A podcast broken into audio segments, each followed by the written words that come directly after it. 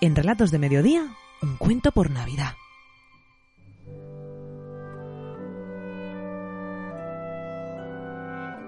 El soldadito de plomo, de Hans Christian Andersen.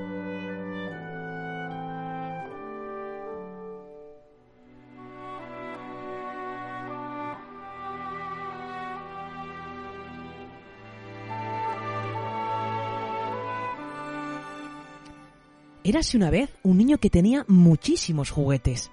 Los guardaba todos en su habitación y durante el día pasaba horas y horas felices jugando con ellos. Uno de sus juegos preferidos era el de hacer la guerra con sus soldaditos de plomo. Los ponía enfrente unos de otros y daba comienzo a la batalla. Cuando se los regalaron, se dio cuenta de que a uno de ellos le faltaba una pierna, a causa de un defecto de fundición. No obstante, mientras jugaba, colocaba siempre al soldado mutilado en primera línea, delante de todos, incitándole a ser el más aguerrido. Pero el niño no sabía que sus juguetes durante la noche cobraban vida y hablaban entre ellos, y a veces, al colocar ordenadamente a los soldados, metía por descuido el soldadito mutilado entre los otros juguetes. Y así fue como un día el soldadito pudo conocer a una gentil bailarina también de plomo. Entre los dos se estableció una corriente de simpatía y poco a poco, casi sin darse cuenta, el soldadito se enamoró de ella.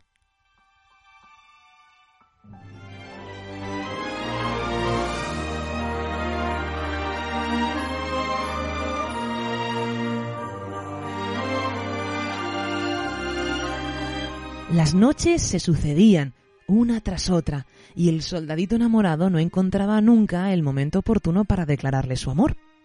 Cuando el niño lo dejaba en medio de los otros soldados durante una batalla, anhelaba que la bailarina se diera cuenta de su valor por la noche, y cuando ella le decía si había pasado miedo, él le respondía con vehemencia que no. Pero las miradas insistentes y los suspiros del soldadito no pasaron inadvertidos para el diablejo que estaba encerrado en una caja de sorpresas. Cada vez que, por arte de magia, la caja se abría a medianoche, un dedo amonestante señalaba al pobre soldadito. Finalmente, una noche el diablo estalló. ¡Eh, tú! ¡Deja de mirar a la bailarina! El pobre soldadito se ruborizó, pero la bailarina, muy gentil, lo consoló. No le hagas caso, de verdad, es un envidioso. Y estoy muy contenta de hablar contigo, de verdad. Y lo dijo ruborizándose. Pobres estatuillas de plomo, tan tímidas que no se atrevían a confesarse su mutuo amor.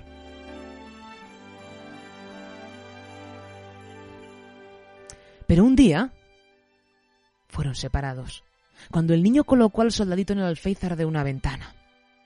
Quédate aquí y vigila que no entre ningún enemigo, porque aunque seas cojo, bien puedes hacer centinela. El niño colocó a los demás soldaditos encima de una mesa para jugar. Pasaban los días y el soldadito de plomo no era relevado de su puesto de guardia.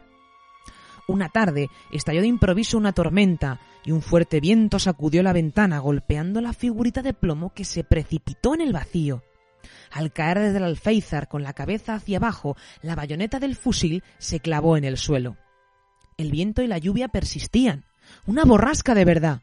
El agua, que caía a cántaros, pronto formó amplios charcos y pequeños riachuelos que se escapaban por las alcantarillas.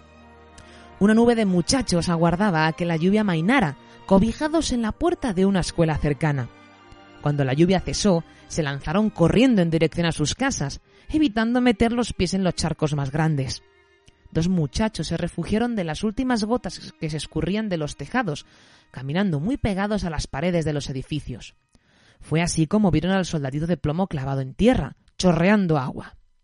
Qué lástima que tenga una sola pierna. Si no me lo hubiera llevado a casa, dijo uno. Cojámoslo igualmente, para algo servirá, dijo el otro, y se lo metió en un bolsillo. Al otro lado de la calle descendía un riachuelo, el cual transportaba una barquita de papel que llegó hasta allí no sabe cómo. Pongámoslo encima y parecerá marinero, dijo el pequeño que lo había recogido. Así fue como el soldadito de plomo se convirtió en un navegante. El agua vertiginosa del riachuelo era engullida por la alcantarilla que se tragó también a la barquita. En el calán subterráneo, el nivel de las aguas turbias era alto. Enormes ratas cuyos dientes rechinaban vieron cómo pasaba por delante de ellas el insólito marinero encima de la barquita zozobrante. Pero hacía falta más que unas míseras ratas para asustarlo, a él que había afrontado tantos y tantos peligros en sus batallas. La alcantarilla desembocaba en el río, y hasta él llegó la barquita que al final zozobró sin remedio, empujada por remolinos turbulentos. Después del naufragio, el soldadito de plomo creyó que su fin estaba próximo al hundirse en las profundidades del agua. Miles de pensamientos cruzaron entonces por su mente, pero sobre todo había uno que le angustiaba más que ningún otro. Era el de no volver a ver jamás a su amada.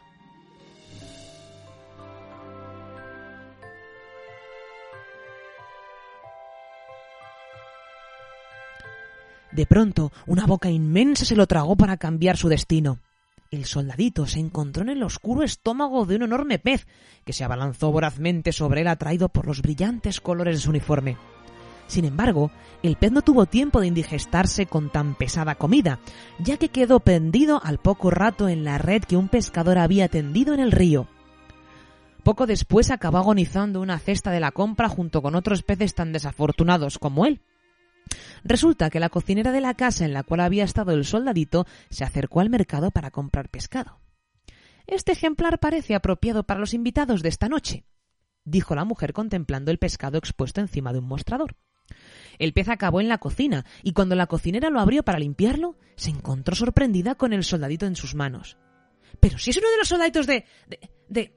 gritó y fue en busca del niño para contarle dónde y cómo había encontrado a su soldadito de plomo al que le faltaba una pierna. ¡Sí! ¡Es el mío! exclamó jubiloso el niño al reconocer al soldadito mutilado que había perdido. ¿Quién sabe cómo llegó hasta la barriga de ese pez? Pobrecito. ¿Cuántas aventuras habrá pasado desde que cayó por la ventana? Y lo colocó en la repisa de la chimenea donde su hermanita había colocado la bailarina.